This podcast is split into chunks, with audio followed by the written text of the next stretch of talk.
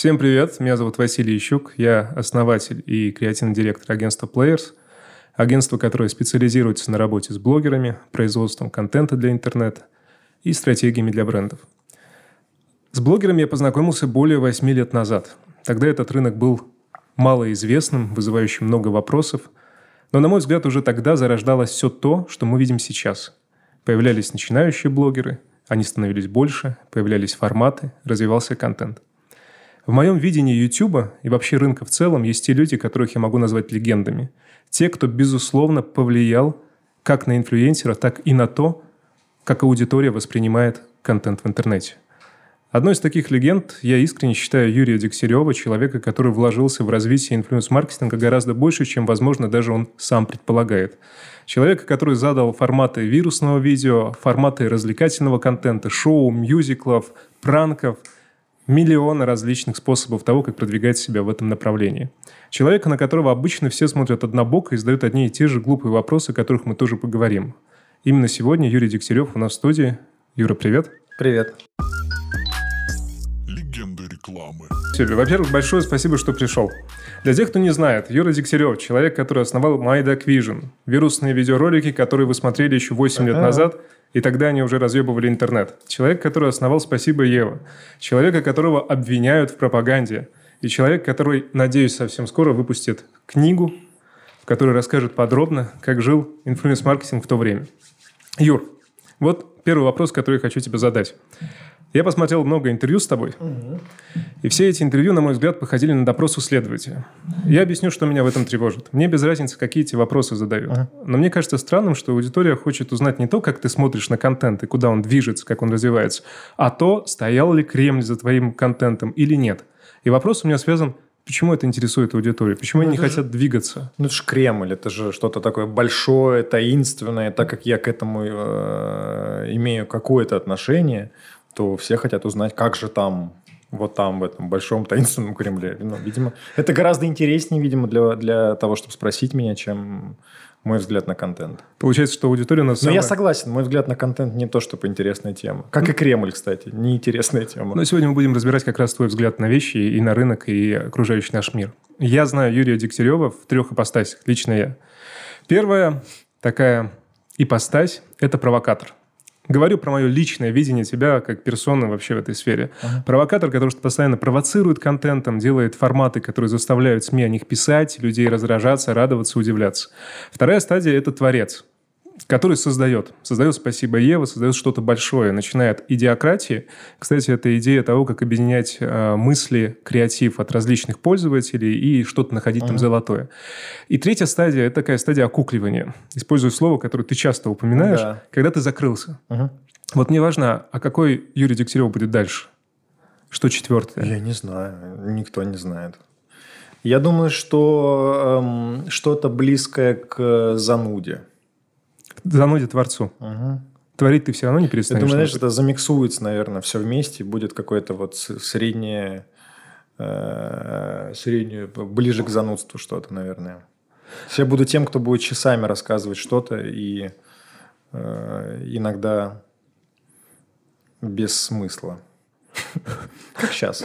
Эта фраза. Что это было? Да непонятно. Видишь? Но несмотря на занудство, вот следя за твоим несмотря творчеством... Несмотря на занудство? Несмотря на занудство. На будущее занудство. Вообще, еще нет. вообще на прогнозируемое через какое-то время. Угу. поскольку мы давно друг друга знаем, работали вместе, и следя за тем, что ты делаешь, мне всегда казалось, что это в первую очередь история не про контент, а про вызов и челлендж самому себе. Вот мне так казалось. Да, все верно. Ты постоянно ставишь себе какой-то задачу и думаешь, а смогу я это сделать? И можешь. Ставишь задачу, можешь. И вот мне интересно, а какие задачи сейчас у тебя крутятся в голове? Слушай, да мне кажется, вот прям задача, да, что вот я прям ставлю задачу, иду к ним, это вообще история не про меня абсолютно.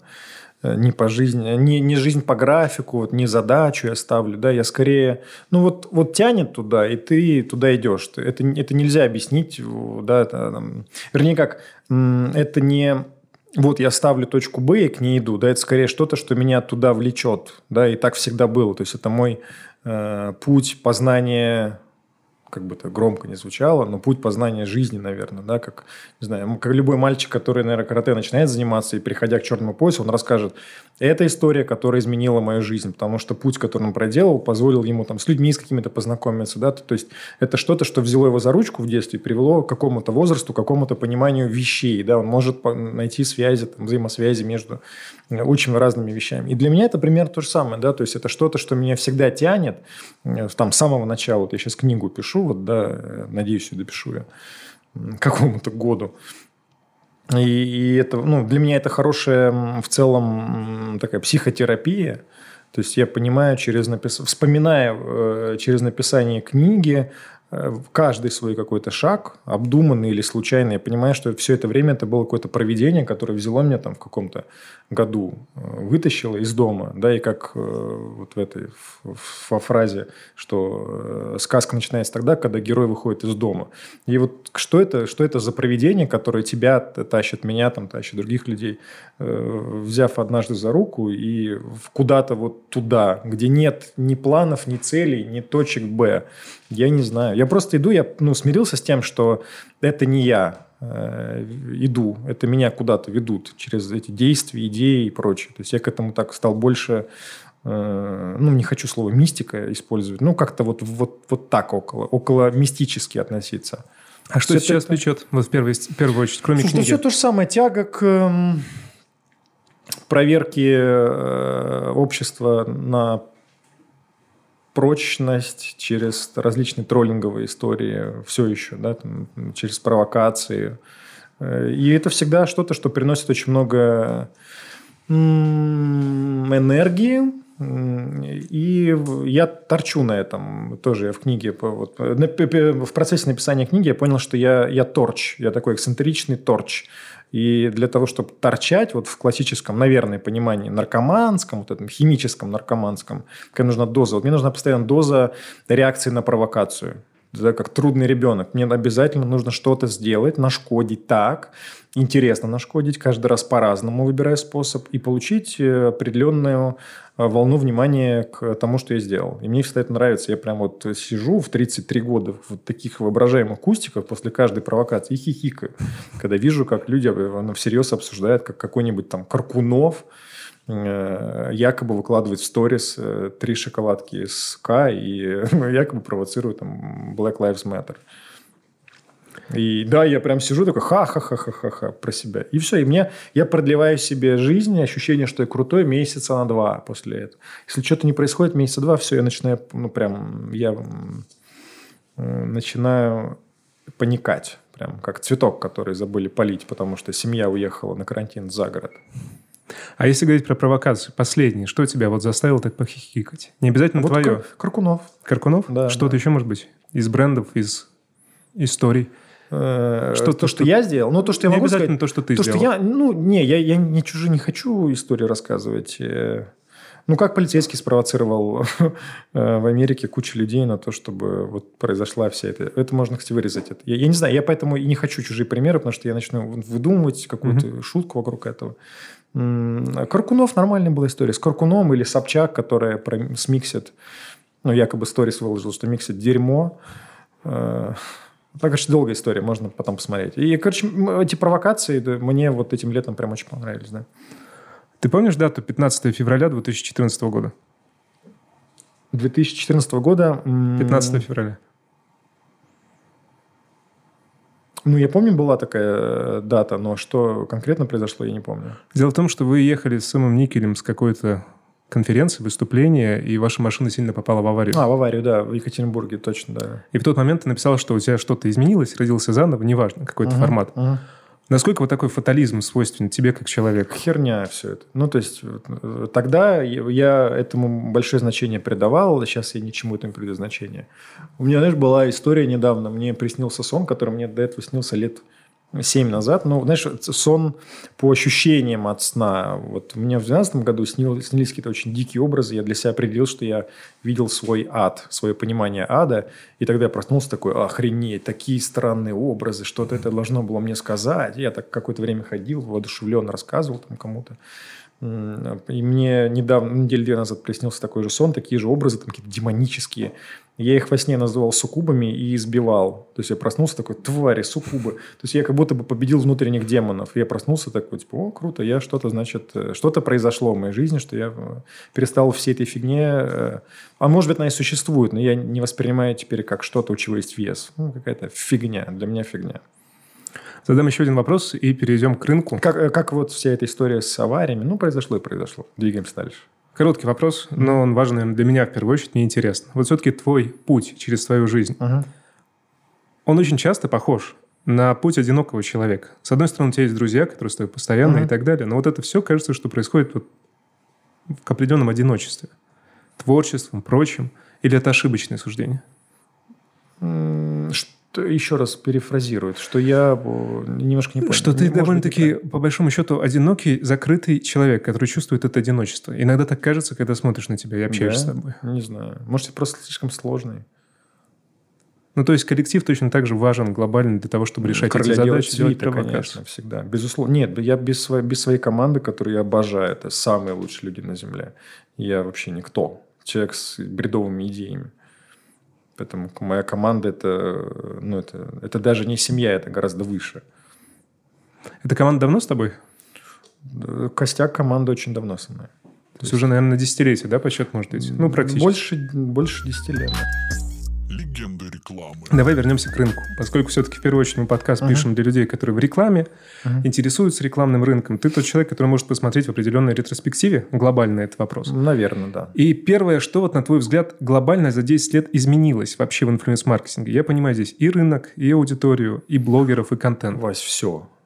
Категорически все. Не кажется ли тебе... все вообще просто. Я даже не знаю, с чего начать. Ну, ну давай так э, разберем. Вот смотри, форматы, которые ты делал еще давно, в 2013-2014 году, на мой взгляд, они остались. Ты знаешь, пришло время для этого. Очень большая проблема вообще для любого э, так называемого, называемого творца – это преждевременность чего-то. Вот выгореть раньше, чем э, начнется спрос на это. Это большую, большущая проблема, с которой я столкнулся, и мне тяжело было психологически это понять. Типа, да мы же это снимали много 10 лет назад, скетчи, как они сейчас снова... Как так? Вот почему тогда они смотрели, они были неплохие? Ну, то есть, тогда просто не было запроса на это, а ты, ну, ты это делал. А потом, когда ты устал от этого, тебе уже просто тошно снимать все, что ты делал, ты ищешь что-то новое, а все такие, давайте скетчи снимать. Ты такой, мать вашу. Именно тогда, когда я решил, что я устал от этого, и у меня нет искренней идеи, ну, тут, таких идей, которые я бы посчитал хорошими для реализации. Хотя я смотрю то, что есть на рынке, и э, как это вообще можно выпускать, с другой стороны. Люди выпускают и, делают на этом неплохие цифры. И вот с этой проблемой я столкнулся, да, что ну, какая-то преждевременность была мне присуща. Как бы это там скромно, не скромно звучало, но, но было такое. И изменилось... Да ничего, знаешь, какой-то круг произошел. Вот, вот то, что было раньше в зачаточном состоянии лет через 10 стало вот э, в апогее всего внимания, которое э, есть. Поэтому да все, категорически все. Куча людей стало, куча именно, именно вот это слово. Куча людей зашли в интернет, и ну хаос, полный хаос. Хорошо, а если смотреть дальше? Вот один пример приведу. Ты хотел двигать видеоблогинг документалистику. Uh-huh. Помнишь, это было довольно-таки uh-huh, давно. Да, да, да. Спустя пять лет uh-huh активно стали разрастаться. Ну, сейчас можно говорить uh-huh. постфактум. Все форматы расследований, документалистики, uh-huh. вся эта история. Это случилось. Ты на пять лет, скажем так, не попал. Ну, вот в эту историю глобально. Uh-huh. На пять лет uh-huh. придумал раньше, чем нужно.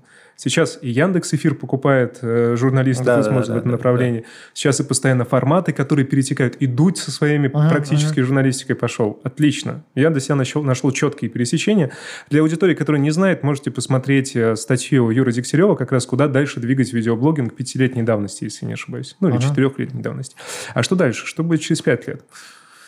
Э, мне надо погрузиться в это. Скажу честно, я очень оторвался от, вот, от того, чтобы э, и принимать участие во всем этом, и рассматривать с точки зрения, вот, куда двигать. То есть, ну, потому что не принимаю участие, мне все равно, как бы, ну, куда-то двинется. Ну, и все. Я думаю, что, конечно, в конце концов, это все виртуальную реальность куда-то уйдет, а потом начнут сны записывать. И, э, кстати, может быть, это и будет моим предсказанием очередным. Будут записывать сны и будут побеждать те, у кого сны будут круче. Такой контент, ты проснулся, и у тебя уже есть ролик.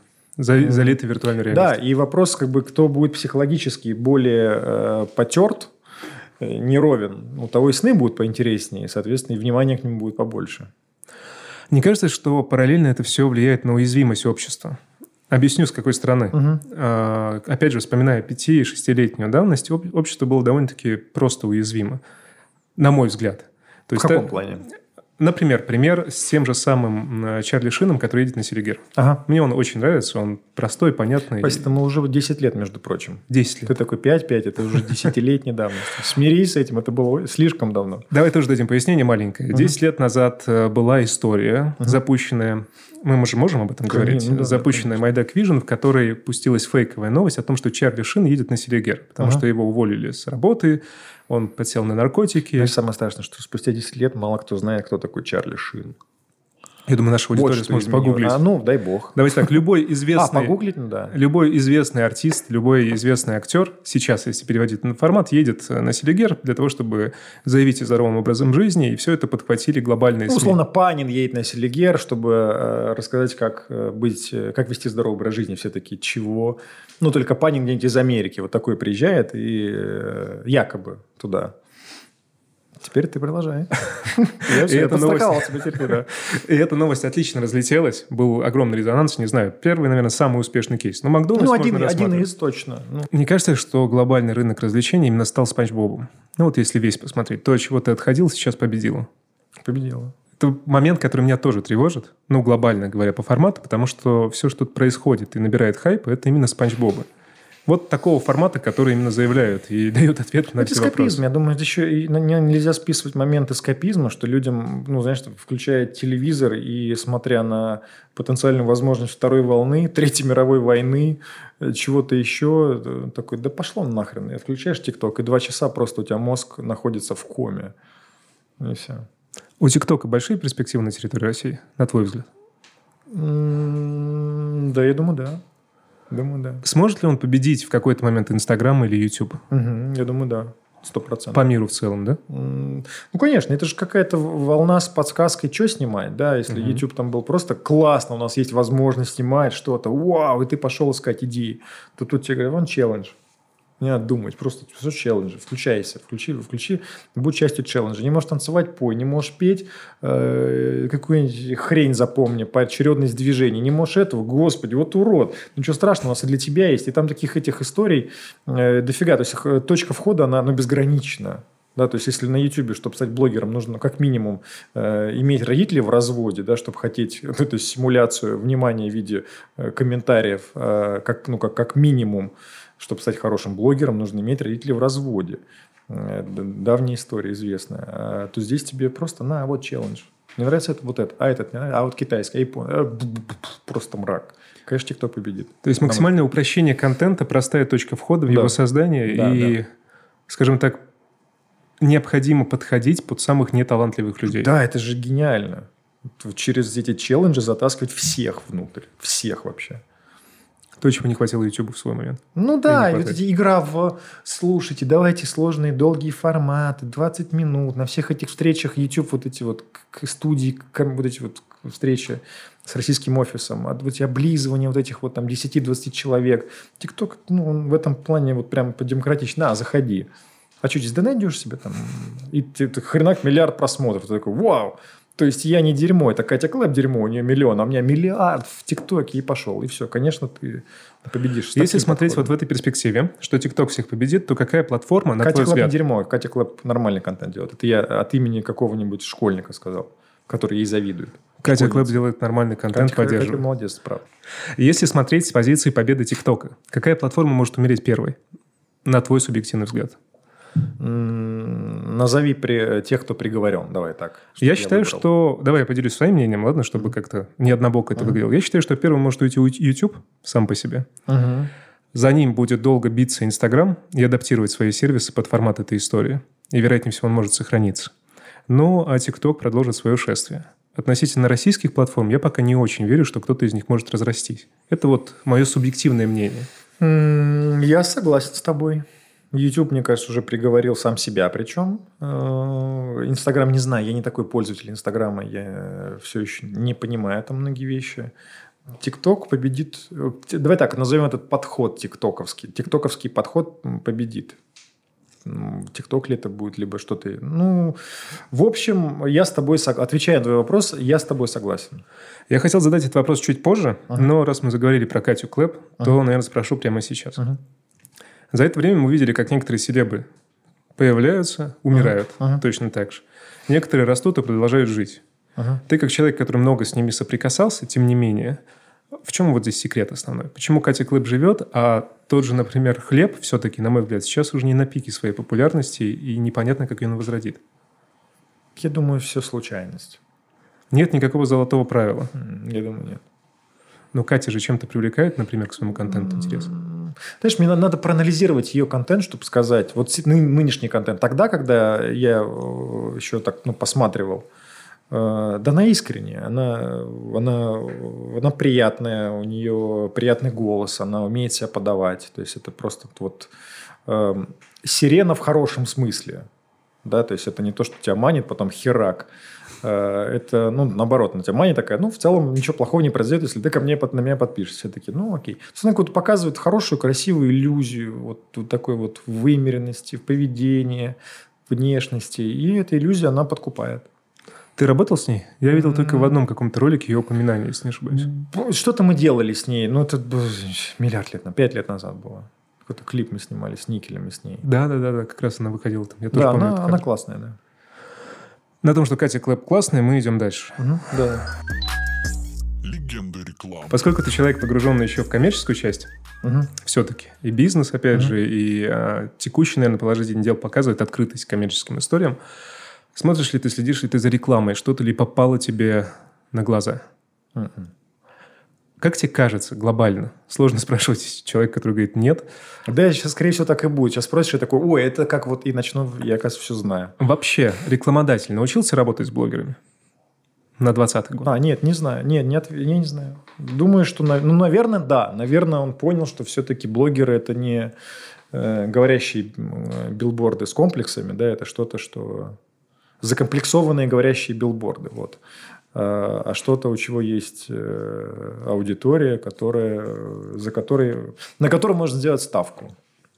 Ну, не хрень, которая матерится. Что я застал еще. Типа блогеры, фу.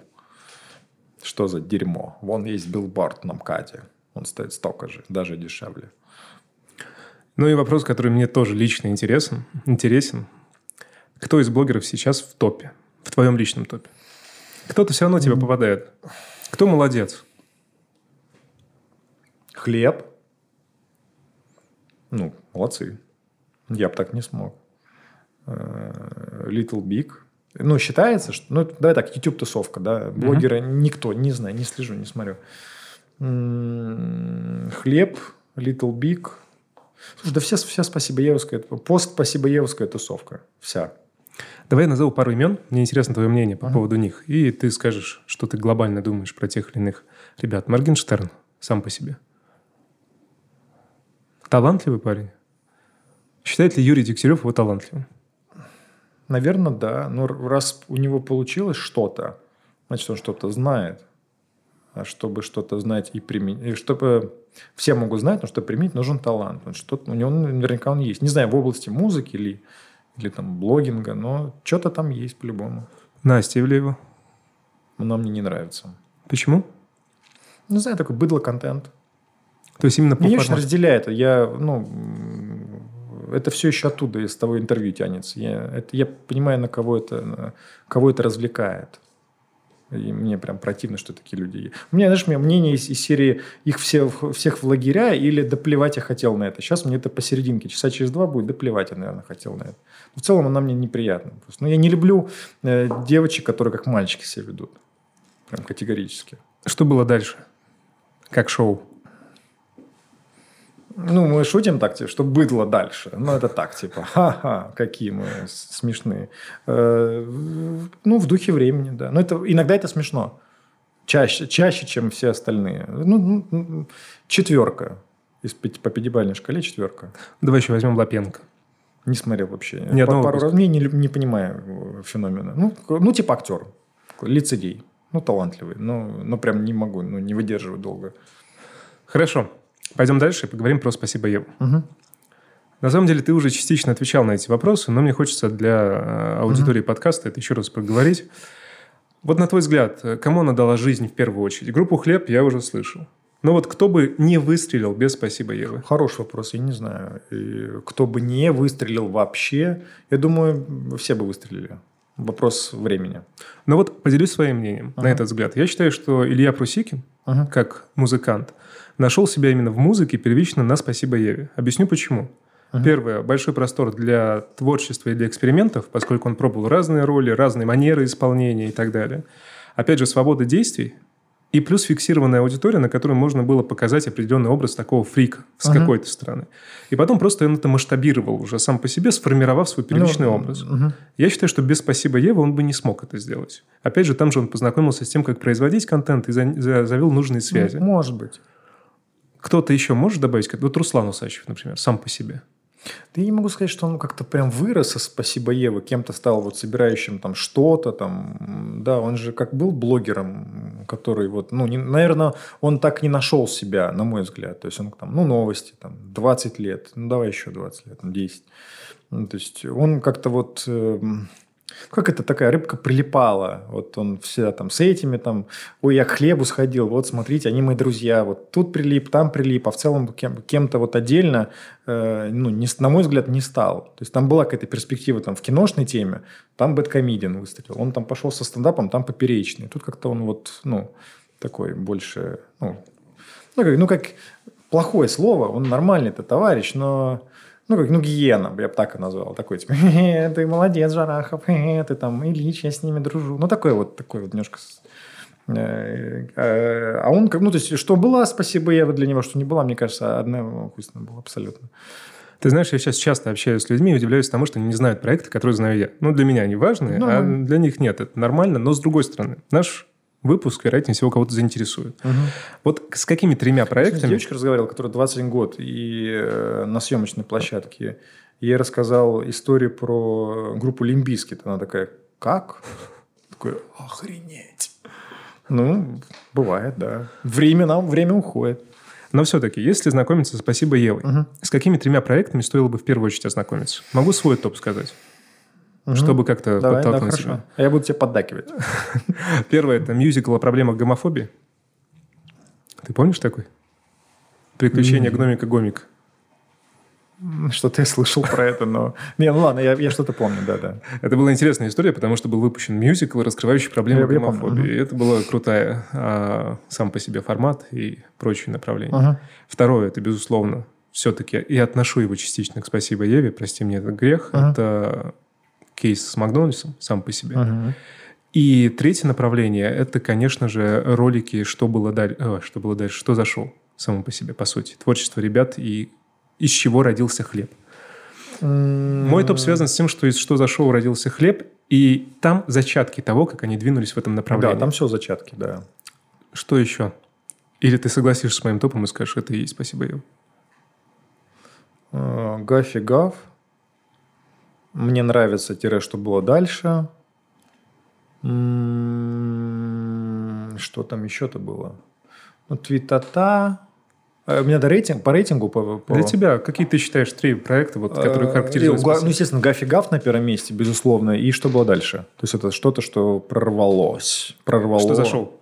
Э, ну, что зашел. О, мне нравится, что было дальше, да-да. Что, что зашел, Что зашел, да. А третий? У меня режим, я в 11 уже сплю. У меня мозг такой, иди спать. Ну, успеем. Не, не нормально, нормально. Я не, я не жалуюсь, я школе еще. Короче, продолжаем. Третий, давай еще один проект, и на этом отойдем от... Я, я думаю, что, наверное... Эм, что там еще было? Окупай педофиляя. Под конец. Э, нет, ладно, если серьезно, серьезно, серьезно, серьезно. Я не знаю. Нет, я не могу. Я не, не могу. Не могу сказать. Вот два. Спасибо. два прям вот светоча были, да. Спасибо, Ева, у меня ассоциируется с конкретными людьми. Угу. И вообще мое знакомство с тобой состоялось, когда я зашел на сайт Спасибо, Ева, увидел раздел «Святые», он такой был, угу, да. и подумал, что я очень хочу в него попасть. Вот у меня было такое видение, что я хочу приобщиться к этому, и это было реально классно. Uh-huh. Тогда мы как раз начали по рекламе работать, взаимодействовать. Uh-huh. Я думаю, я хочу попасть в святые, я хочу быть здесь. И мне кажется, что парадокс в том, что такую культовость, причастности к чему-то, к какому-то объединению до сих пор никто не смог повторить. Вот именно целенаправленного желания быть частью какого-то объединения, хотя бы воду подносить. Угу. В чем секрет этой причастности? В моем случае случай, чистая случайность. К сожалению. Просто я бы хотел сказать про некоторую закономерность, которая выследила. Мне просто повезло в какой-то момент в одной точке оказаться с таким набором людей, которые также были заинтересованы в том, в чем я был заинтересован. То есть я, я к «Спасибо Еве» шел э, лет пять с момента, когда название первый раз придумал, и просто сочетание слов «Спасибо, Ева». И к моменту, когда у меня появилась возможность сделать то, о чем я уже там пять лет думаю, то, конечно, когда у меня появилась, мне было плевать, что это была за возможность. Я должен был ее реализовать. И все. Насколько ты влиял на творчество ребят? Никак. Никаких редакторских... Ну, минимально. Может быть, миним... я, я, я подсказывал... Я форматы вначале подсказал, в каких форматах э, деятельность принесла бы больше внимания там, там, там, тому же Руслану про тату. Ну, я ему сказал, типа, провоцируй внимание вот всей этой тусовки, которая сейчас там в интернете все такие свои, Киркоров такой весь, э, всегда как будто здесь был. И вот это меня прям, фу, блядь, почему вы его не, не свергли? Почему вы его подпускаете к себе рядом? Вы, ну, как вам не стыдно? Как будто вот... Э, ну, типа, они вас тогда не считали за людей, а теперь, когда они понимают, что это такая хайповая местечко, они перерождаются для нового поколения в виде таких своих ребят. Вот я подсказывал эти форматы вначале, а там потом как-то все вот само Но ты глобально повлиял значительно этот сдвиг? Может, я скромничаю, я не знаю. Ну, аудитория решит, скромничаешь ты История решит. Но ты же и повлиял во многом именно на этот сдвиг, чтобы, скажем так, ТВ-селебы, да, старые селебы, обращали внимание на интернет то, что делали ребята из э, «Мне нравится» uh-huh. по формату. Они привлекали uh-huh. внимание других селебов, делали их доступных в интернете. Тогда уже закладывался этот формат, что это будет единое поле, где все инфлюенсеры, условно говоря, равны, неважно где они, из интернета или из телек. Все верно. То есть это было нецеленаправленное. То есть а? это было нецеленаправленное действие. Ты не видел далеко где-то, что это все объединится в единую. Слушай, я был, я, я поехал в Америку в 2008 году уже в осознанном возрасте, второй раз в своей жизни. Э, на три дня спасти визу, которая у меня была на три года. У меня три года была виза, с родителями я должен был поехать в Америку, не поехал за три года ни разу. И мне было сказано, что если я не поеду хотя бы на три дня, вот не пересеку границу формально, то в следующий раз получить визу будет очень проблематично. И я такой, ну окей, надо ехать в Штаты, чтобы визу эту продлить. Хотя бы просто переездом границы с точки на точку. Э, я поехал туда, и поехал я на, через три дня после того, как мне сказали, что меня берут на Рутюб в виде эм, на должность э, главного редактора. Я такой, классно, сейчас я начну работать вот прям по графику, все вот это вот э, в «Газпром Медиа», менеджер, но перед этим спасу визу. Я полетел туда со, с осознанием того, что мне нужно думать в направлении, а что такого медийного классного придумает, помимо отсмотра роликов на главную страницу. Я часов семь, вот клянусь, я смотрел телевизор в Штатах, я, я не успевал записывать просто мысли, которые ко мне там приходили. То есть вот там все зачатки «Спасибо, Ева» я подсмотрел э, в отеле на, в Лос-Анджелесе. То есть как можно делать вот так контент? Камера, она не на штативе. Матерь Божья. И они снимают для телека шоу вот такое, которое в интернете бы неплохо смотрелось. Я прям, я охренел, когда я, я, я там побывал, и я там в зачатке придумал там. То есть я примерно представлял, что если ты на телеке здесь, то почему это не может быть в интернете, э, примерно так же, как, как вот в этом же формате сейчас тут в Штатах. И вот я с этой мыслью, что я должен культивировать что-то подобное. Мне была такая культурная прививка в тот момент. Я потом всех заразил этим. Смотри, ты в интервью TED Journal, угу. тебя спрашивали про перезапуск «Спасибо, Ева». А. И ты сказал не время, первый момент, который uh-huh. ты сказал. Упомянул там Гудкова и прочих авторов, контент которых тебе более-менее симпатичен. Правда, это было год назад, непонятно, что изменилось. Все изменилось. Если говорить про «Спасибо, Еву», иллюзорную, запускающую через какое-то время, uh-huh. какой-то состав из текущих инфлюенсеров мог туда войти? Вот из нынешних нет, нет. Я, я бы взял вообще ноунеймов. Исключительно? Да, ну так интереснее. Если уж прям совсем вот вызов, я же люблю вызовы. Брать э, и Ивлееву, и 10 ноунеймов, э, вернее, 10 Ивлеевых, и такой, спасибо, Ева 2. Все-таки, ну, господи, ну, они без тебя нормально существовали. Это неинтересно. Другое дело, что ты берешь тех, кто хотя бы, ну, в начальной стадии, да, из них делаешь команду, зайдя на сайт, который ты хочешь быть причастным, ну, вот это вот все, что ты говорил. Э, я бы так сделал. Я бы взял, вот я бы себе вызов поставил, но не хочу, неинтересно. Мне кажется, что этот же формат использует, прости господи, ТикТок дома. Я не знаю, я, я слышал только про это. TikTok ну, навер- наверное. По своей сути, ну, ну не, не то, чтобы мы это придумали, да, чтобы вот команда людей, которые... Ну, нет, это ж Марвел еще придумал, да. Мы так подсмотрели, так ну, всего лишь культивировали. Мы тронем коротко э, около политическую ага. сферу, потому что часто тебя спрашивают про это. У меня есть мои вопросы, которые да, я хочу спросить, конечно. и они э, довольно-таки лобовые, наверное, в чем-то. Я тоже буду высказывать свое мнение для того, чтобы это не выглядело Бога ради, конечно. Первый вопрос, который мне важен, я считаю, что не важно, на чьи деньги художник творит, если творчество получается качественно. Без каких-либо Если художник разделяет взгляды тех, у кого э, он просит помощи на реализацию, да. А если не разделяет... Важный момент. А? А если не разделяет, это а, другая картина? Тогда это хуже. Но меняется ли ценность его творчества от этого? Фиг знает, знаешь, это вопрос очень э, большой, да, это меняется ли мое восприятие музыки Майкла Джексона после осознавания, что он педофил. Ну, наверное, да. Я, наверное, из тех, кто рассматривает э, художника и э, то, что он делает, и то, что он делает, я рассматриваю без отрыва от художника. Есть те, кому плевать. Ну, педофил, педофил. Музыка-то классная. Ну, классно. Но же, но, но музыка, ну, да, музыка ничего. Вот, поэтому здесь э, я бы, наверное, рассматривал, да, если это художник, который, вот мне надо это сделать любой ценой, и я пойду на сделку с совестью, ну, наверное, картина будет хуже. Вот. Мне не в этом плане повезло, то есть я не шел на сделку совестью никогда. То есть ты всегда жил в рамках своих идеалов и да, все и я, я, я работал с теми, чью позицию я разделяю или разделял в какой-то момент. И у меня не было этого диссонанса, что что ты делаешь, Дегтярев? Нельзя так делать. Я такой, почему нет? Я в «Газпром» медиа работаю. Это, ну, это рядом с Кремлем вообще. Через дорогу. А, а ТНТ откуда деньги получают? С Кремля какая разница? Ну, то есть для меня это вот было, что я, что мне Рутю платит деньги, Газпром Медиа, который принадлежит государству, и что само государство, какая разница? То есть я не видел разницы, ну и в принципе не вижу. Концептуально-то ее нет. Ну, знаешь, типа эхо Москвы, оппозиционное радио. Откуда бабки? Газпром Медиа. Бля. Ну, ты знаешь, вот это... У меня в голове ну, не укладывается это. Здесь просто вытекает один такой рубиконный вопрос, угу. который я не могу себе ответить на него. Угу. Я считаю, что есть гениальная пропаганда, творческая, угу. непрямая, в лоб, красивая, выверенная, которая как а, предмет искусства. Угу. Развлекательного, неважно какого, но искусства. А бывает непонятное, топорное, да. грязное и топорное. И я не понимаю, где произошел слом. Может быть, я не разбираюсь в тематике, да, буду говорить с тобой как профан. Я расскажу тебе, если ты задашь мне вопрос. Вопрос, где произошел слом? Почему все, что я вижу сейчас, не все вижу, ну то, что мне попадает на глаза. Не то, что лишено блеска гениальности. А зачем он? Ну, то есть он, он же не требуется. Людей же, ну, на самом деле, э, не требуется очаровать пропагандой. Их надо же спровоцировать эмоцию прежде всего. Но есть... на эмоции не, спрово... не провоцирует, на мой взгляд. Что? И эмоции не провоцируют. Ну, ты же злишься. Ну, не всегда. Ты же говоришь, вот дерьмо, я такой, отличная эмоция. И они тебе говорят, да, отличная эмоция. Но это та эмоция, которая нужна от всей этой истории. Ты об этом говоришь.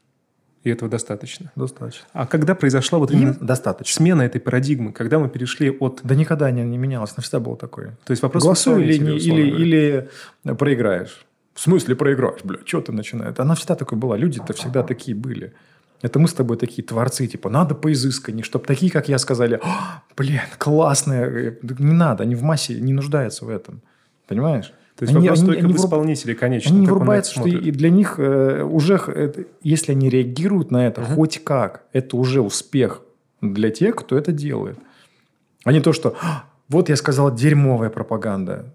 Или там как-то там агитка какая-то. Отлично, ты сказал, это уже сработало. Это ж так и работает. То есть на языке рекламы основной KPI – это просто любое упоминание, я любая думаю, реакция. Мое мнение, что да. Вот то, что я насмотрелся, я тоже, знаешь ли, это много лет создал вопрос, как так? Вот я с идеей пришел, красивая, классная идея, как показать Москву, вот я не москвич, да, я там в 6 лет сюда приехал. Какая Москва была без Собянина? И какая с ним. Да, куча всякого дерьма вокруг вот этого всего, там, плиткам, блядь, ремонты. Я сейчас не я агитирую за него. Но чисто по-человечески, вот не вникая в всю эту херню, да, какую-то вот, ну, Москва-то стала охуительным городом, да, какой бы он там ни был странный этот самый, но охуительный. Почему нельзя это красиво показать? Да? То есть, если с этой стороны действуют ребята, которые он, он там спиздит, там. Я, конечно, пиздит. Безусловно, пиздит. Господи, там, команда Собянина все пиздит. Это отдельная тема для разговора. Но город-то классный. Ну да. Может быть, цена, конечно, чуть высока для этого. Но в сухом там городе нет, они делают э, Тимати и, э, и Гуф. В надежде, что все такие, охеренная песня, понимаешь? Ну, то есть, и ты говоришь, ну, они могли получше, да, но все же поговорили. Просто вот это меня раздражает больше всего. Наверное, старая формация, но мы как старики можем же об этом посудачить, в конце концов, хоть немножечко. Потому что, видя то, что происходило, меня вообще раздражают вещи, когда раньше было лучше, не с позиции того, что я старый, uh-huh. а с позиции того, когда я вижу, что форматы закладывались раньше, что контент раньше uh-huh. по-другому к нему подходил, что, давай так, креатор, инфлюенсер uh-huh. был сразу наречен говорящей головой, и про него забывали, если он не придумал ничего нового. Давным-давно такие форматы ну, да, были и да. обсуждения. Реклама сразу же говорилась, если она плохо снята, если она неинтересная, что это отстой, реклама, отписка. А сейчас настолько все это снизилось, вот оценка зрительская, uh-huh. человеческая, что она не мотивирует людей создавать что-то новое. И особенно мне это горько осознавать именно в пропаганде, потому что мне кажется, что это поле вообще для гениального творчества, тем более, когда я видел эти примеры. И я не могу себе ответить на вопрос, почему нет. Ну, ты тратишь деньги, условно, x рублей. Ага. Ты можешь их потратить и купить испорченный хлеб, давай так. А можешь за те же деньги купить выпеченный в пекарне. И я не понимаю, почему это нельзя распределить туда, где это выпечено из, реклам, э, из пекарни. Как рекламщик не понимаю. Ну, может, мы сейчас подрастем, и умрут те, кто делает хрень, и мы займем их место, будем делать гениальную рекламу. Гениальное вот это вот. Осталось ждать. Дурацкое слово, пропаганда. Ну вот, да. Рекламу Можем назвать это рекламой. Реклама государства, да, да. Я не вижу особой разницы, потому что все Какая это направлено на рекламный формат. Хорошо, э, давай пойдем немножечко дальше. Как ты считаешь, почему аудитория, ну вот наша глобальная аудитория, считает, что делать рекламу на деньги бренда – это нормально? Угу. Бренд пришел и делает угу. рекламу. А делать рекламу на деньги государства – это говно, зашквар и вся остальная история. Как это? Почему разница? Э, так она же дурацкая чаще. У, у народа, мне кажется, связка, что если за деньги государства, то чаще всего это шняга какая-то. То, то есть, я думаю, что если какой-то красивый пример бы, да, но опять же, знаешь, какой? Я думаю, красивый пример тот, про который ты не знаешь, что это пропаганда. Вот это красивый пример. Вот, да, когда такой, ну, классно, тебя, а тебе мозги промыли. Ну, в хорошем смысле. Я не знаю, сейчас такое время, знаешь, все, все знают прям вот дофига по теме. Я-то как человек, которых 30, 33 годам, может, 10 лет где-то там, вот, знаю что-то, и я понимаю, что народ вообще, ну, то есть люди, с которыми я разговариваю, политики, они не знают вообще ничего. То есть, как вот там, да, из, ну, то есть, категорически. То есть, я даже не знаю, как вот на какие-то вещи даже отвечать. А, слушай, а как вот они вот это вот, а, а, а нельзя было вот это? такой, даже сказать нечего. Потому что если я начну рассказывать как то, что я видел, да, и это не будет сопоставимо там, с их реальностью, поэтому в целом отражение это государственное, фу-фу-фу-фу-фу-фу-фу. Ну, чуваки, слушайте, давайте вот если уж прям совсем копать про откуда какие источники, ну, все ваши любимые э, герои телевизионные и прочее, ну, откуда деньги? Там, да, у Первого канала на вашего любимого Урганта с Гудковым, ну, откуда там деньги? С рекламы? С, э, э, Первый канал, который миллиард рублей не может расплатиться с телецентром. Откуда деньги Урганта на шоу? Лучшее шоу на теле? Конечно. На чьи бабки? Чего вы Урганту не предъявляете? А он, а он же для чего? Чтобы однажды лет через 10 в нужный момент сказать, ребята, остановитесь. Ну ладно, Ургант сказал, остановимся. Это не пропаганда. Вот тебе пример пропаганды. Да, ну такой типа стелс-агенты такие, которые включат в нужный момент времени. Поэтому, отвечая на твой вопрос, я думаю, что... Ну, это народ. Народ никогда власть не любил. Когда народ власть любил в целом? При фашистской Германии первитин хавая каждый день, такие, о, обожаю власть, Гитлер супер, и ты еще по ноздре пускаешь таблеточку какую-нибудь растолченную.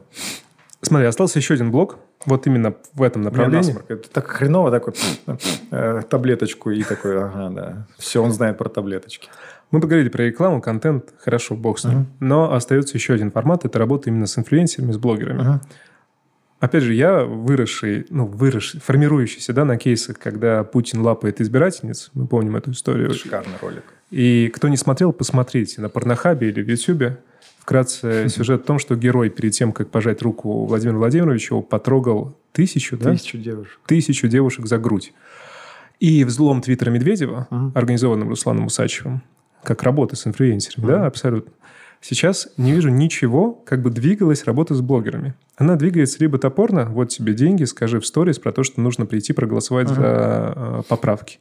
Либо э, обозначением, появлением новых союзов блогеров, которые как-то должны регулироваться, mm-hmm. на кто ничего никто не приходит, естественно, и все. Либо клипами Тимати и Гуфа. Mm. Где потерялся? Или та же самая история? в потере работы с блогерами? Почему Ты никто знаешь, не выстраивает потеря, отношения я, с ними? Я бы так сказал, потеря людей, э, которые это понимали и были бы вон там в этот момент. То есть те, те у кого были более-менее мозги заточенные, э, они в большинстве поуходили. Да, то есть там люди, которых я знал, которые на это давали э, разрешение. Деньги, деньги, разрешение, да, они входили репутацией своей, это подтверждали в кабинеты выше, типа, что это классно будет. Они же, ну, их выкинули система, они не нужны, они слишком творческие для системы. То есть система зарубает творчество? Любая система зарубает творчество, конечно. Нахрена творчество в системе? Система – это система, это математика. Угу. Как это может быть, что после равно может быть результат непонятный? Как это в молодежь вкладывать, не зная точку Б? Как это? Как это? Типа через лет, а что мы получим? Через какой KPI? Сколько музыкальных групп поедет на Евровидение через 10 лет? Какое-то количество поедет. Кто-то... Нет, нет, нет, мы так не играем. Понимаешь, и все. Как бы конец истории. Потом это происходит, все равно, да, и все такие, а, это мы тогда, вот, да, вот это мы. Так, нет, это не вы. Вы как раз сказали, э, что, это, ну, что эта история должна закончиться. Поэтому я думаю, что э, меньше творческих людей стало. Э, система их выкидывает, mm-hmm. по ощущениям. Где-то вот, они опасны, они же неконтролируемые. Сегодня такое интервью дает, завтра другое. Ну, я сам по себе, я, я понимаю, что ну, это мы такие как бы... Эм, нас никогда система не примет полноценно это будет где-то около, потому что мы не, контроль... мы не роботы. И поэтому иногда попадаются такие в систему, проживают какое-то время, там их выкидывают оттуда и так далее. Поэтому... Когда все это строилось, когда была пропаганда, та, которую я люблю, ну, условно говоря, которую ценю, считаю определенным степени искусством. Человек uh-huh. от рекламы что может оценить? То не картины же мне оценивать. Я uh-huh. смотрю на контент. Мне всегда было интересно, а были ли противники ну, то есть были ли противники не с позиции не пускать это, а какие-то контентные объединения, которые тоже выпускали контент, но против. Иностранный, не иностранный. Была ли с кем-то пропагандистическая война? Или такого уже не происходило давно? Я думаю, да она постоянно происходит. Она сейчас происходит. Прям контентная, типа ролик на ролик, я, ну... Ну, это же не так. Тематика на тематику, условно говоря. Да она, она всегда была, она бесконечная, на, раз, на разных полях. Но, вероятнее всего, креаторы там заняты не российские, если смотреть. А есть какие-то сильные истории, которые можно было бы обратить внимание, именно а, мировые, пропагандистические, которые стоит ну, посмотреть? Наверное, я, я не скажу. Не, не обращал. То есть ты никогда не ориентировался, условно говоря, на то, что делают другие, ты всегда Но у меня проблема. Я когда э, чужое, классное чужое вижу, единицу контента или что-то еще. Я такой, блин, а я же мог до этого сам додуматься. Мне вот хреново было на Рутюбе работать, главредом, человек, который ролики ненавидит, потому что э, ну, зави, какую-то форму зависти испытывает. Блин, классная идея, я же мог так же. И когда я отключился от этого потока смотреть и такой, блин, я мог, так же, я стал нормально, ну, что-то делать. Поэтому я, я и сейчас так ну, не, не академическими знаниями какими-то обладаю там по пропаганде. То есть я так смотрю, что-то доходит, если я вывод делаю так, что прям, ой, классно они там в Штатах, там какие-то группировки. Да, конечно, есть, но я изолирован от этого. Сам изолирован. Вопрос тоже часто поднимался, но хочется в нашем разговоре его услышать. Может быть, я жду, что ты другой ответ мне на это дашь, а может, мне хочется самому спросить uh-huh. тебя об этом. Я не понимаю людей, блогеров, которые uh-huh. открещиваются от бэкграунда «Спасибо, Ева». Uh-huh. Это часто происходит, мне это непонятно. Я могу и в лицо ему то же самое сказать. Я не понимаю, как можно хаять то, где ты вырос. Это модно. Ну, модно, модно иметь оппозиционный уклад мысли. Похрен, просто сам факт. Я против вот этого. Ну все. Просто, ну, это модно. Было бы модно иначе, им сказали, они бы везде говорили, что мы на «Спасибо, Еве» начинали. То есть вопрос просто, ну... То есть это люди, условно говоря, без собственной точки, без мнения, они готовы подстраиваться? Блогеры? Конечно. Разве все? Сто процентов. Ну, прям, не знаю, до единицы, там, до последнего какого-то, но я думаю, что это, ну, не прям люди с каким-то вот сформированным мнением, э, которое бы не зависело от, э, от волны хайпа, вот, да, то есть, если волна такая, они побегут туда, естественно. Это их, э, ну, как, ну, ну повторюсь, например, там, с прилипала. Если есть какая-то тема акула, ну, как это прилипало к акуле не, при, не пристанет? Как она может? То есть, это пример то же самое. Есть там некая волна. Ну, как челлендж, да, вот то же самое. Есть челлендж быть причастным к такому мнению. Они же причастны. Опять же, вспоминаю... И тут проигрыш пропаганды, что почему причастность к такому челленджу, почему вырос вот этот персонаж, и они все такие, мы за него там выйдем. Почему вы не вырастили персонажа за нормального чувака, ей же, за которым бы блогеры пошли? Это проблема уже пропаганды. Я думаю, что да, мнение... Я не видел, по крайней мере, людей, у которых прям мнение, которое не зависело бы от того, куда ветер дует. Опять же, в T-журнале был задан вопрос тебе, который, я считаю, был не раскрыт до конца. Mm-hmm. Что бы ты сказал, если встретился там с блогерами, которые открещиваются, условно говоря? Ты сказал «пожалуйста».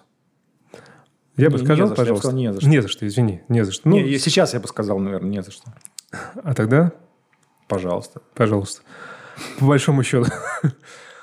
Есть все-таки внутренняя... Что, должно что-то измениться было? Нет, есть, такой, есть все-таки внутренняя обида какая-то на эту всю историю? У меня? Нет, да. нет, у меня нет обиды. Мы этом очень разные люди с тобой, потому что, например, я, когда такая ситуация складывалась, я точно так же могу сказать, что я все-таки на этих людей держу некоторую обиду, потому да что это несправедливо. функция обижаться, понимаешь? Я не понимаю, как можно обижаться. Ну, то есть, как бы, да, если ты можешь делать какие-то выводы из серии опасность. Вот в какой-то момент ты такой, так, человек повел себя вот так. Это скорее индикатор некой биологической, там, физической опасности. Если он повел себя вот так вот, я не могу не обижаться, но я выводы сделаю, что я там огражусь как-то там, да, или там, ну так, что прям обиды типа из серии «Вы же...» да, Ну, окей, вот так говорите. Ну, опять же, это мы...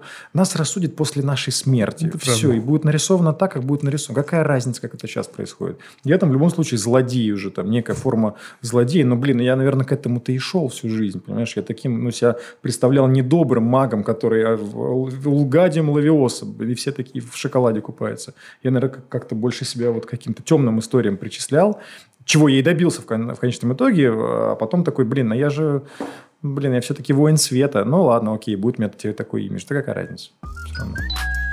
Легенды рекламы. Есть термин новый для mm-hmm. нашей аудитории, который называется по-дегтяревски. Да, есть такой термин, да. А, и у меня есть вопрос. Uh-huh. Как ты считаешь, какие события новейшей истории глобально – ну, новейшие, я имею в виду, uh-huh, 2020, uh-huh. прошли по Дегтяревски.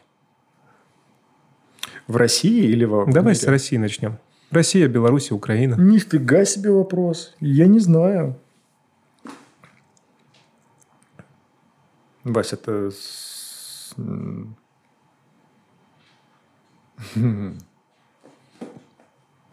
А вот этот рэп-конкурс в Госдуме год назад прошел по Дегтяревски. Откуда термин пошел? Давай так, я скажу, что... Давай, я... знаешь как, э, эти, эти события еще произойдут. Вот абсурдная ситуация с коронавирусом, да. что ты входишь в ресторан в маске, угу. проходишь 10 шагов, садишься за стол, снимаешь маску и ешь еду, я считаю, что это по-дегтяревски. Почему? Потому что мне кажется, что это по-дегтяревски. Типа троллинг какой или что? В чем? Здесь есть очень тонкий троллинг э, показной заботы о посетителе и полного... Э, да, но почему по-дегтяревски? И полного отказа от э, заботы о нем после того, как он совершил первую покупку. Не, не согласен. Это, это Почему? по, долбоебски как-то, это не по-дегтяревски. Дегтяревский – это тонкий троллинг, это что-то, что всегда типа, ё-моё, ну охренеть. Я знаешь, как по-дегтяревски это как э, картину Босха нарисовать, только не красками, а людьми, э, расставив людей вот так вот, вот в эти все странные сочетания всего. Это по-дегтяревски сто процентов. Вот, вот это. Давай тогда спустимся до моего термина по-долбоебски. Давай. Что у нас произошло по-долбоебски за последнее время?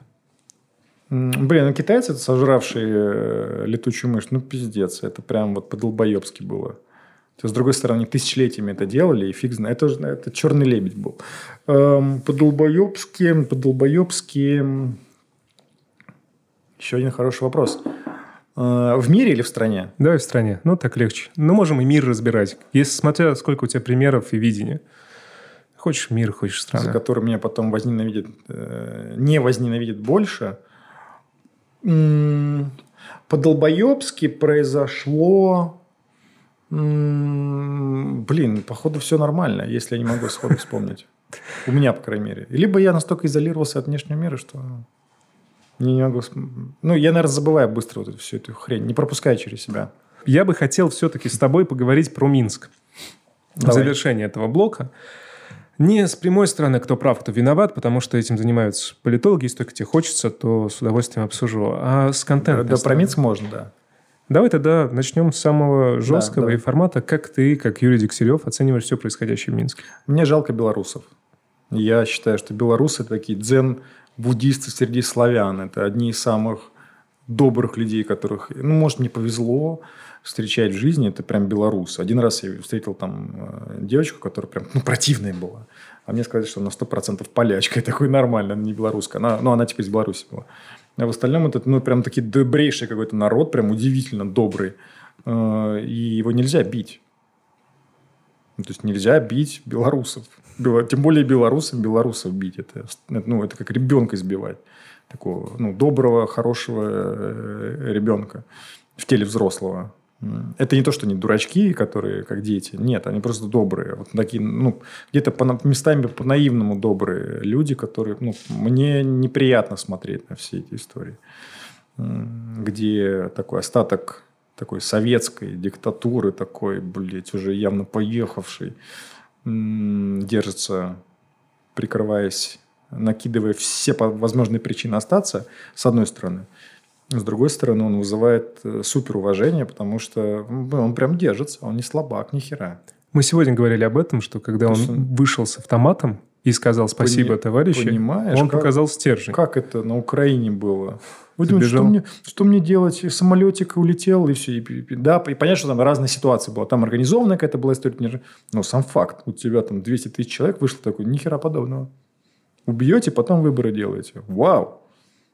Да, псих, да, тиран, ну вау. Страшный равно. парадокс, когда можно, с одной стороны, удивляться его силе, именно в такой ситуации, когда весь мир Но при этом тебя, ты понимаешь, что... Что это кошмар угу. сам по себе. Какое завершение в этой истории может быть? Использую... Я очень, очень надеюсь, что э, без жертв дополнительных. Белорусов нельзя убивать, нельзя бить. Их надо э, холить или лелеять. Знаешь, когда ты говоришь «я очень надеюсь», это обычно приходит к обратному результату. Когда я это говорю, да. типа, я сглаживаю это, ой, я мой, сглаз, возможно. Голубые глаза, кстати, сглаж, э, дает сильный, сильный сглаз. Хорошо, а с ну, контентной ну, стороны? Давай с контентной стороны посмотрим. Mm-hmm. Ну, мы разобрали твою позицию в целом. А если говорить про контентную сторону этого вопроса? Мы видим, как Telegram да, стал таким сильным э, двигателем, вдохновителем определенной страны контента mm-hmm. и прочего. Вот все эти mm-hmm. каналы и прочее, и так далее. В Беларуси вообще никогда не видел пропаганды. Ну, по своей сути. Я ошибаюсь? Открой мне глаза. Да и, наверное... А как тогда получилось, что они его... Я думаю, была, наверное, была какая-то. Просто для меня это столкновение отсутствующей пропаганды с одной стороны. Ну, знаешь, как там две силы, uh-huh, да, условно, uh-huh. столкнулись. Вот у меня вот на стороне Беларуси именно контентная пропаганда там 2 балла, и тут вот пришли вот эти вот все оппозиционные движения, ага, вот именно ага. со 100 баллами. И просто в информационном поле оно вот смело как волной, по большому счету. И не видно никаких э, отдельных историй. Не видно. И я делаю вывод из этого, что контент сам по себе контент, uh-huh. помимо вот фактических факторов, является мощнейшим оружием, что, в принципе, э, банальный то, это довод по себе, контент – мощнейшее оружие. Но это вот яркая иллюстрация, вся ситуация в Минске uh-huh. в Беларуси, того, как контент может смести и создать у максимального количества наблюдателей, таких как мы, пассивные, uh-huh. сидим, переживаем uh-huh. одну картину мира. То есть вот что меня пугает? Я понимаю, ситуация пиздец, uh-huh. все, нельзя так вести себя, ужасно, бьют людей – но я понимаю, что эта картина сформирована у всех, кто это видит, она одна, и с ней невозможно спорить. Потому что если ты с ней споришь, тебя сразу ты выкидывает знаешь, в кучку. А, так, вот, так, такая ассоциация пришла, знаешь, когда в детстве, как рано телека старого еще, с кинескоп, да, когда близко э, глазами, э, когда, ну, лицом к телеку прислонялся, он распадался на такие маленькие такие квадратики. Вот такое ощущение, что вот все телеграм-каналы, эти, все эти источники информации, они фактически вот являются маленькими квадратиками, нам просто ну, чуть дальше отсмотреть, и мы картину увидим. Ну, то есть, по сути, ну, не то, чтобы что-то изменилось. Как бы, ну, такой же телек, разбитый на маленькие эти квадратики, и мы такие, о, телеграм-канал, который ну да, какая-то картина сформирована одна. Поэтому я не, не берусь судить вот прям ничего вообще больше ни, никогда. Но, ну, то есть, и у того и того всегда есть какая-то точка, которую можно поверить. э, у белорусов. Я очень надеюсь, что будет так, как они хотят. Вот так. Пускай будет так. Но без жертв.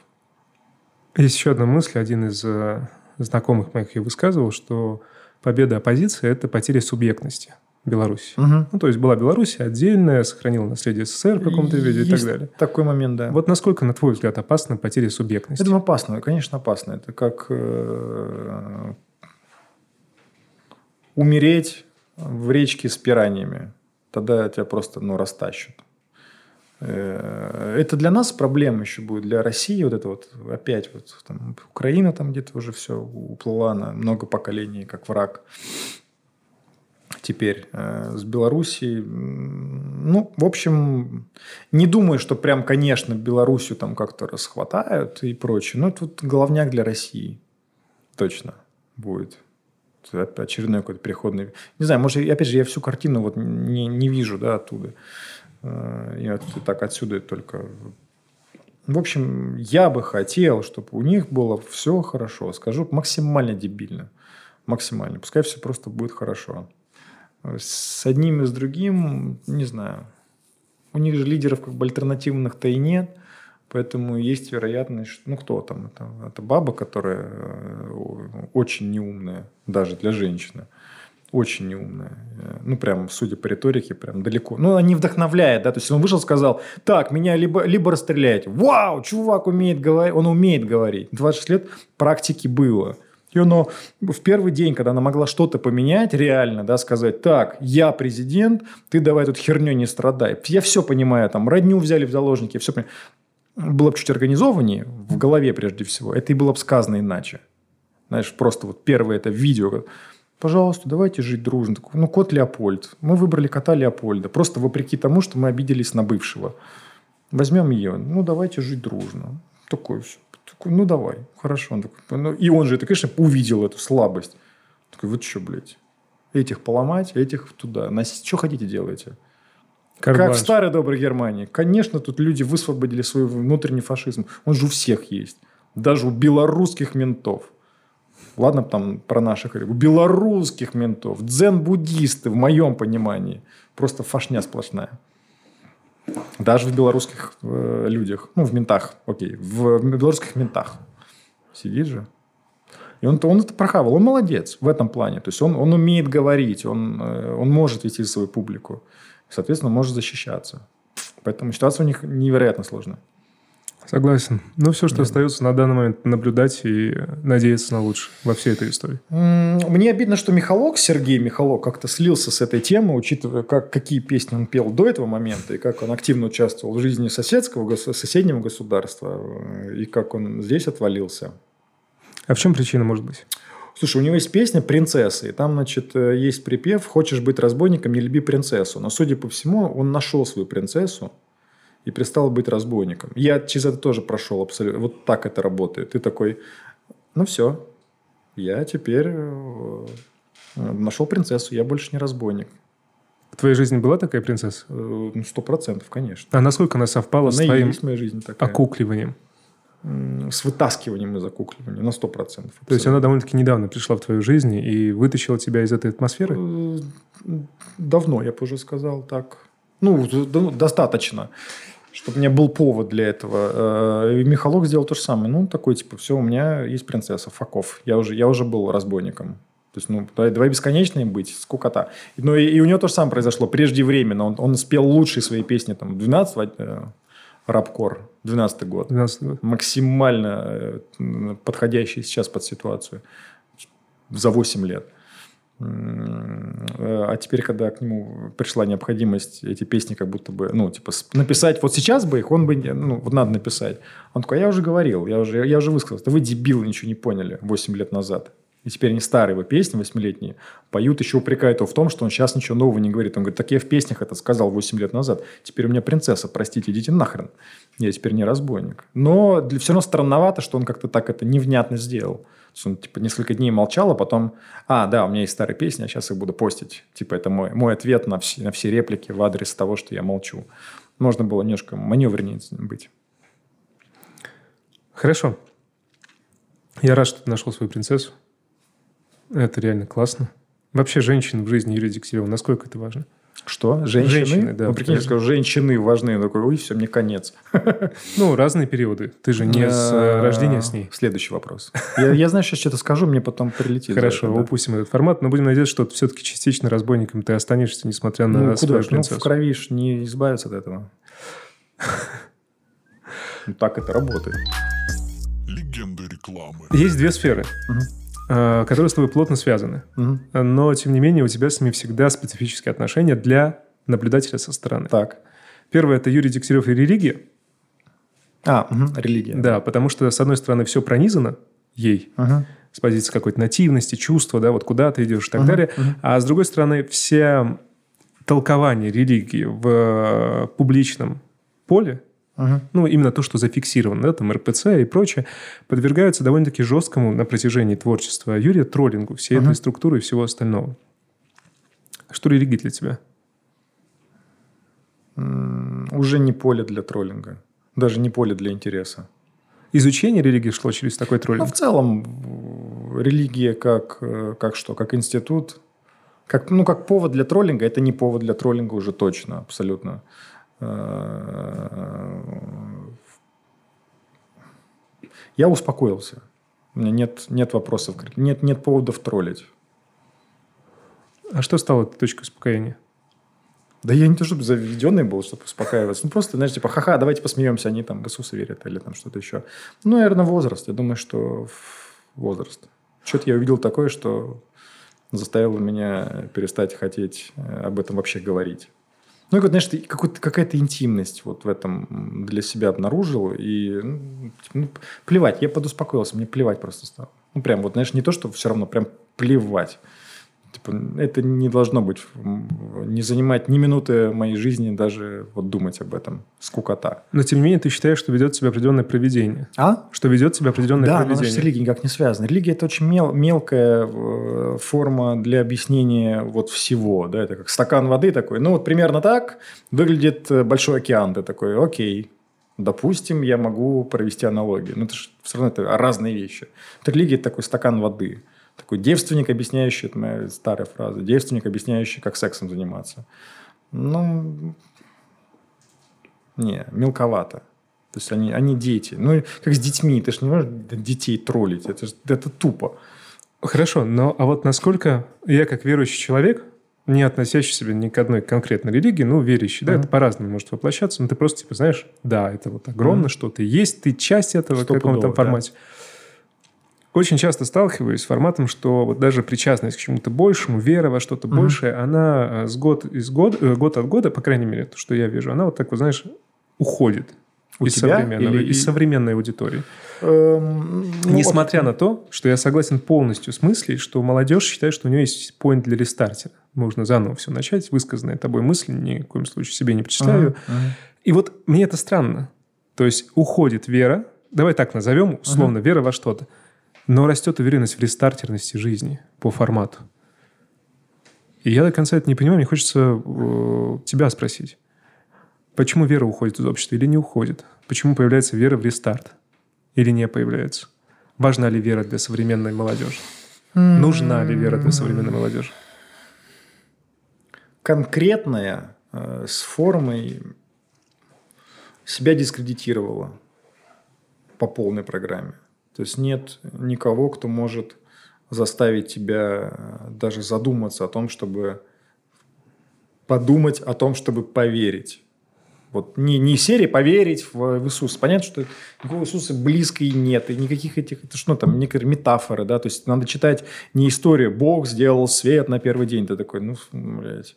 Это, это не просто фраза, это более глубокая история э, какая-то. И вся Библия такая. И ты должен человека э, искренне привести к тому, чтобы он э, нашел причину вот, вот, вот в этом найти свои ответы. Да? Но это не имеет лидеров.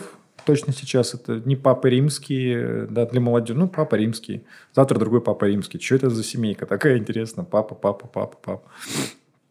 Умер один, другой пришел. Э, Нет лидеров, которые могли бы повести, на мой взгляд, новое поколение э, за собой. в веру. И поводов нет. Нет э, какой-то любви к жизни такой, который, ну, такой настоящий. Есть ощущение, что э, да, нормально, рестарты, там вот это вот все. Вот это, ну, есть подозрение, что молодежь немножко испорчена. И вот я эту фразу говорю, представляешь? Все, да. Раньше я такой, фу, кто эту фразу говорит? Лох говорил я в 99-м году, а сейчас такой, молодежь испорчена тем, что... Но есть подозрение, что да, что, наверное, жизнь нужно ценить больше, чем, э, чем э, место, которое можно рестартнуть. Теперь от веры чуть перенесемся прямо на землю. Спасибо большое, кстати. Э, я хотел поговорить про веру с тобой. Наверное, да, для этого хорошо. нужен отдельный еще встреча, подкаст, поговорить про политику и про веру. Ага. Но не политику той, которую тебе постоянно приписывают. Это очень однобоко и неправильно, на мой взгляд, потому что нужно смотреть твой взгляд на происходящее. Ага. Как и на веру. Э, чуть-чуть к обыденности, к реальной mm-hmm. жизни. Э, я, честно сказать, узнал, что ты открыл Платов паб, когда смотрел Платов, Платов паб, да, да. Да, когда смотрел интервью Street Journal, я обрадовался, mm-hmm. зашел на сайт и увидел, что он закрыт. Да, как, ну да, карантин ударил по нам. Я ну, понимаю, что откроемся. коронавирус нанес эту историю, но будет ли возрождение, первый вопрос. Ну, я надеюсь. От чего это зависит? От дополнительных инвестиций? Слушай, я там один из шести, кто принимает решение. Это такая дружеская история, где я не имею веса, э, ну, я один из шести. Поэтому ну, я надеюсь, что это... У меня просто много идей еще появилось, как, как сделать вирусный бар. И мне так обидно, что они могут кануть в никуда. Ты успел что-то сделать вирусного с ним? Нихуя вообще, ноль. Не успел. Но а как бизнес он вышел в итоге... Это год назад просто я смотрел. Он вышел в итоге... Ну, это было плюс... близко к этому. Было mm. близко к этому. Ну, это никогда не было ну, бизнеса. Такая, ну, развлекуха. Типа, есть свой паб. Классно. Или место, где все так, как ты хочешь. И место, где можно выпить, выпить. Мне это казалось раньше. Вау. Ничего себе. Что люди открывают кафе и пабы, когда такие, типа, все, наверное, мне пора остановиться, у меня будет свой паб – я а, не-не-не, это не та история, нет. Есть в какой-то момент слишком много пил и такой, не, ну свой, теперь проще свой паб завести, наверное. Чем пить это пиво. Ну да, и на стороне, ну так-то деньги как бы обратно возвращаются в эту семью, в пабную, а так разбрасываешь на разные кафешки в стороне. Юра, последний вопрос, угу. как это ни странно, что последний в нашем разговоре. Вот глобально у Юрия Дегтярева в чем его суперсила? Э, я очень хорошо людей связываю. Я э, посол между мирами. Я этих понимаю, и этих понимаю. И этих, и этих. Я могу найти точки. Я могу связать так, что это все будет работать. Спасибо большое. С вами был подкаст «Легенда рекламы». Юрий Дегтярев, человек, который является легендой не только в вирусном маркетинге, но и в инфлюенс-маркетинге. Мне кажется, у нас получился классный разговор. Подписывайтесь. Ламповый. Ламповый. Пишите комментарии, ставьте отличные оценки и не забывайте, что здесь мы говорим с теми людьми, которые оказали огромное влияние на весь медиарынок и на то, что мы сейчас с вами потребляем и видим. Спасибо. Спасибо. Ну и по завершению. конечно. Пока. Легенда рекламы. Сникерсни.